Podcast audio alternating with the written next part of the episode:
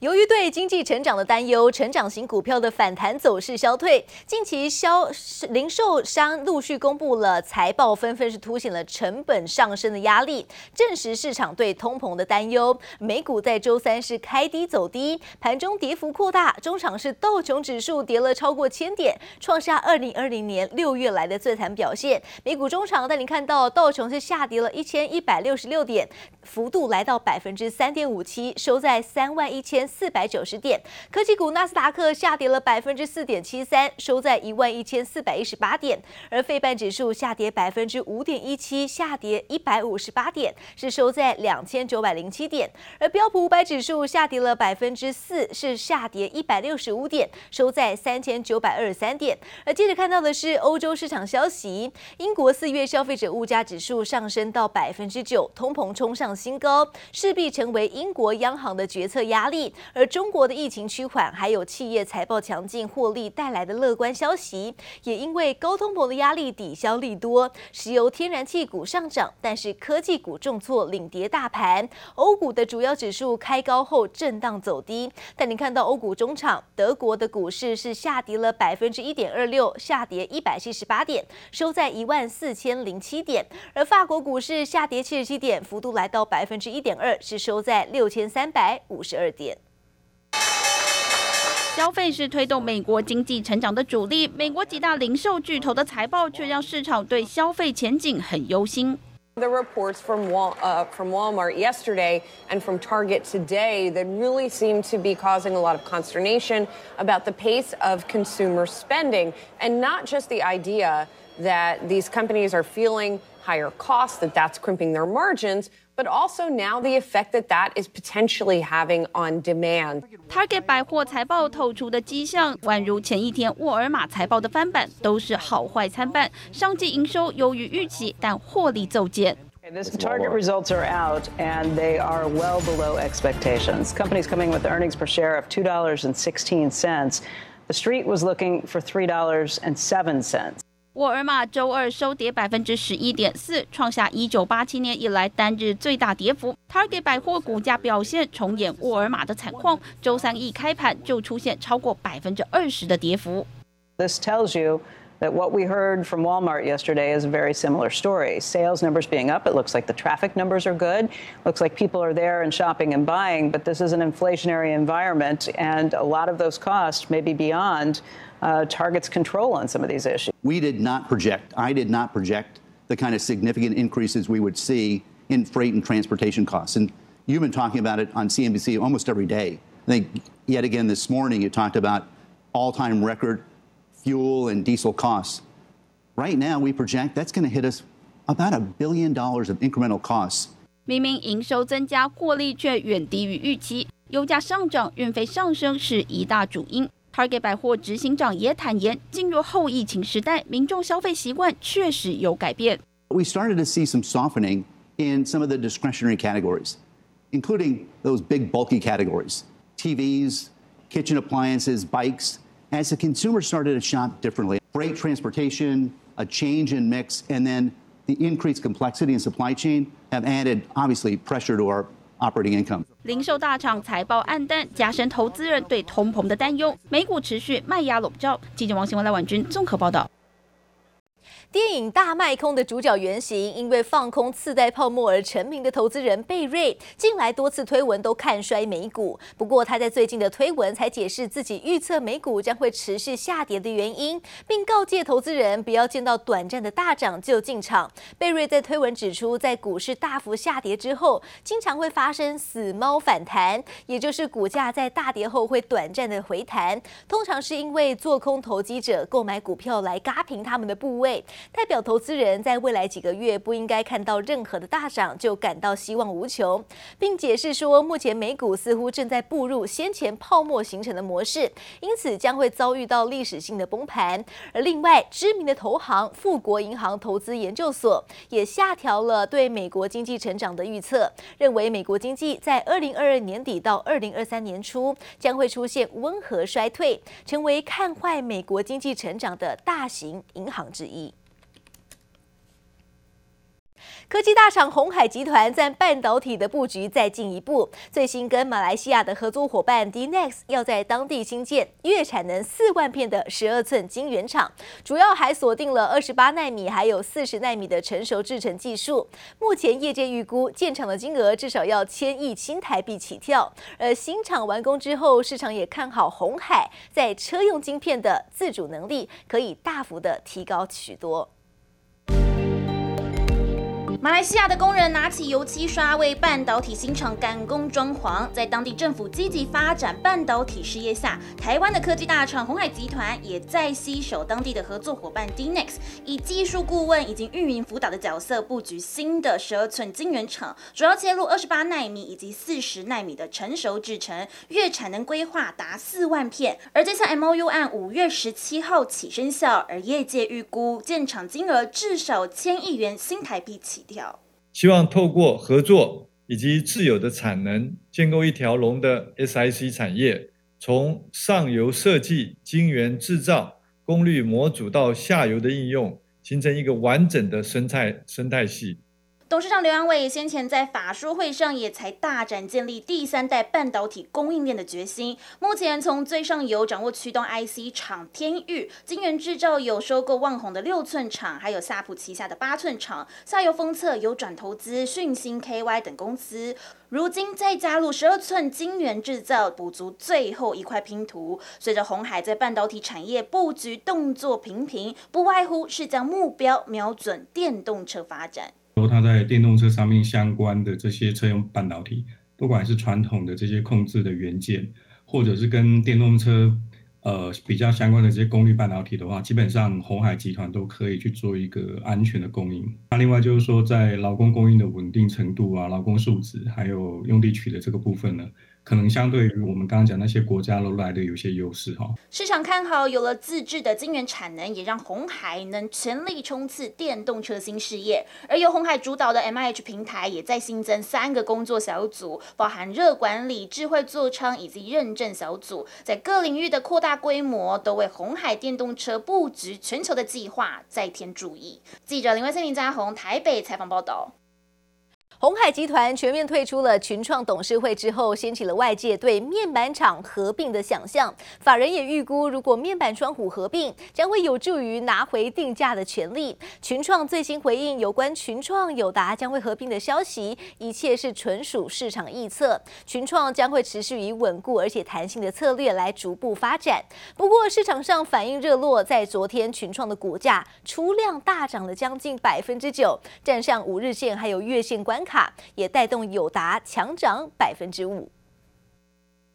走进地下街，一整片高达三公尺、长度十三公尺的八 K 影音墙映入眼帘，好壮观。还有与日本宝可梦联名的缤纷数位列车，都吸引捷运的乘客目光。法人出身的洪敬阳空降群创之后，走出不一样的路，不再隔着品牌商直接跨进民众的生活领域，只是在五月中旬公告的群创董事会名单中，过去的富爸爸红海全面撤出，这让面板双虎群创和友达是否要合并的消息，再度成为产业关注。主焦点群创来讲，它其实在车用或者是在这个医疗这个部分，其实有比较深的一些发展。然后还有包括他们本来哦，在红海集团下的一个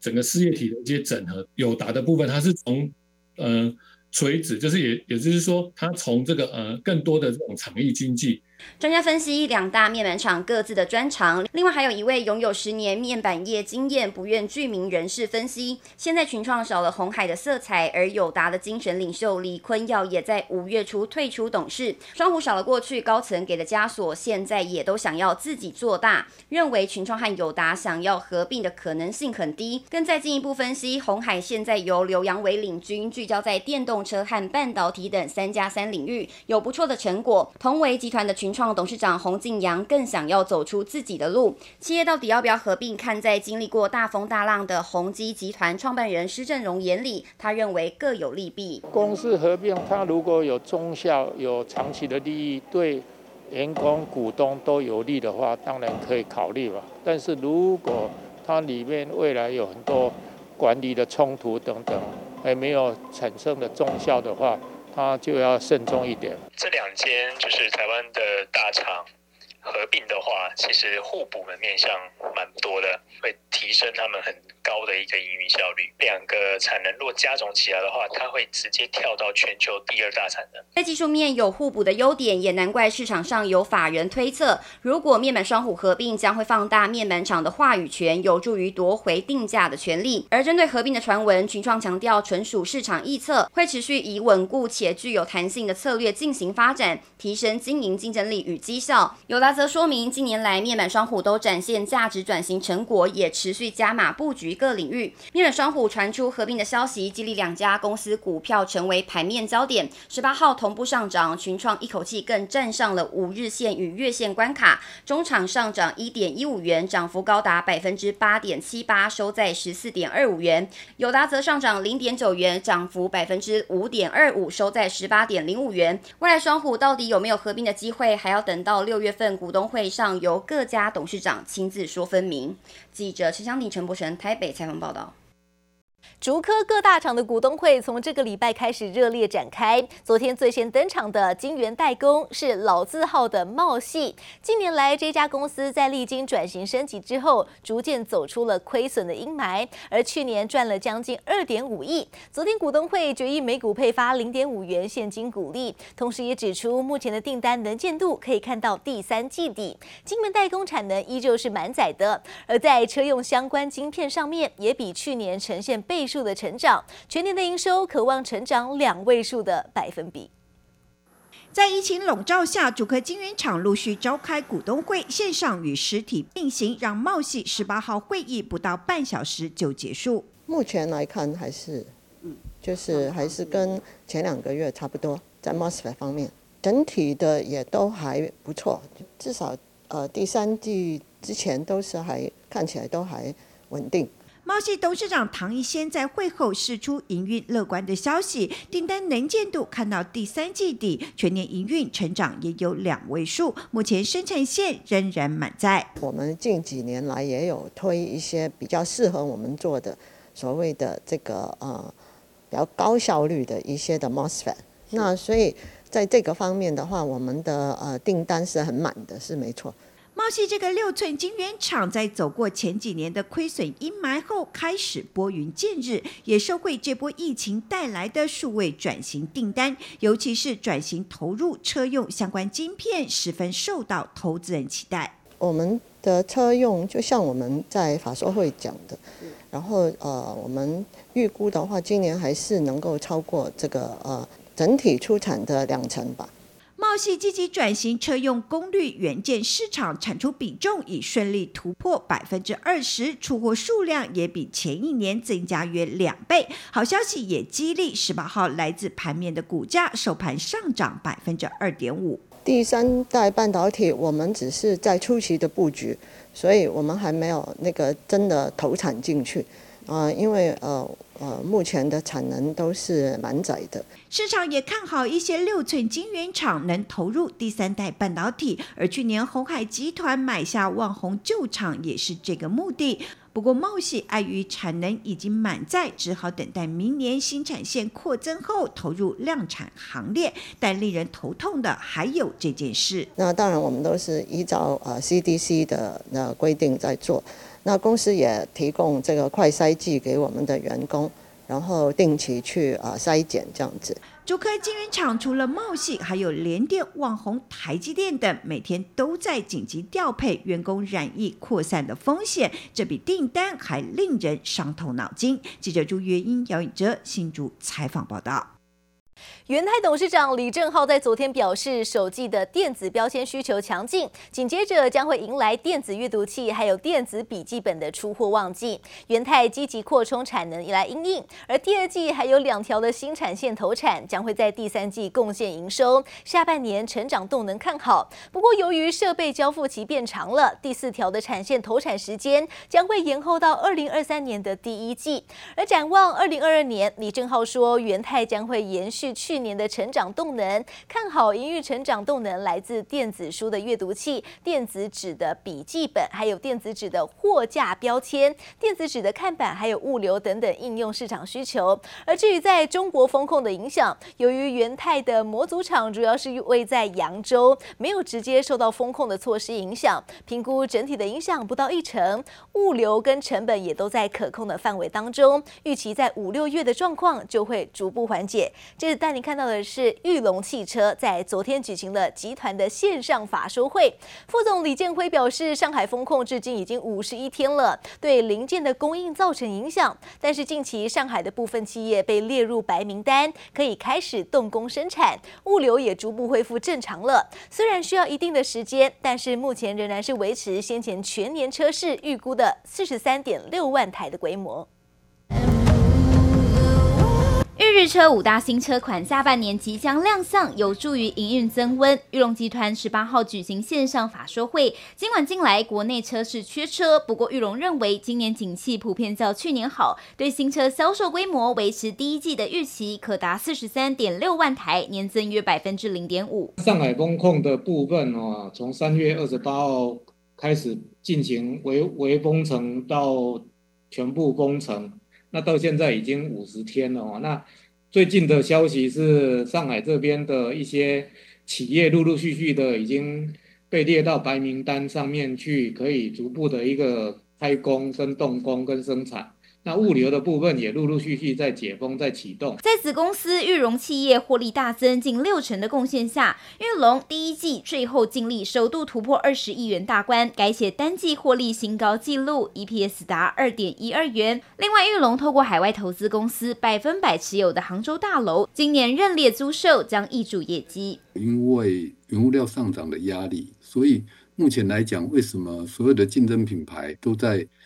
在价格做调整，包含进口车也是一样哈，就是说，要么就是价格调整，同时还伴随着所谓的配备的低减。坦言车厂面临新台币贬值、增加进口采购成本以及原物料上涨两大压力。日车首季 EPS 达二点七元，与去年同期持平。预估晶片短缺有望在下半年缓解。预计二零二二年东风日产销量会优于去年表现。Toyota 这样的一个品牌。导入新的轻型商用车，对于我们原来处于独占市场的这样的一个林立车型，确实是有一些影响的。那但是呢，在 CMC 在商用车产品线相对更完整，因为我们有四轮传动车款，而竞争者没有。坦言面对竞争对手强攻，竞争压力会越来越大。但其实中华车第一季获利创四年新高，EPS 达二点四亿元。二零二二年销售目标，台湾四轮销售预估四点四万台，第四季推零力电动车及三点四九吨商用车。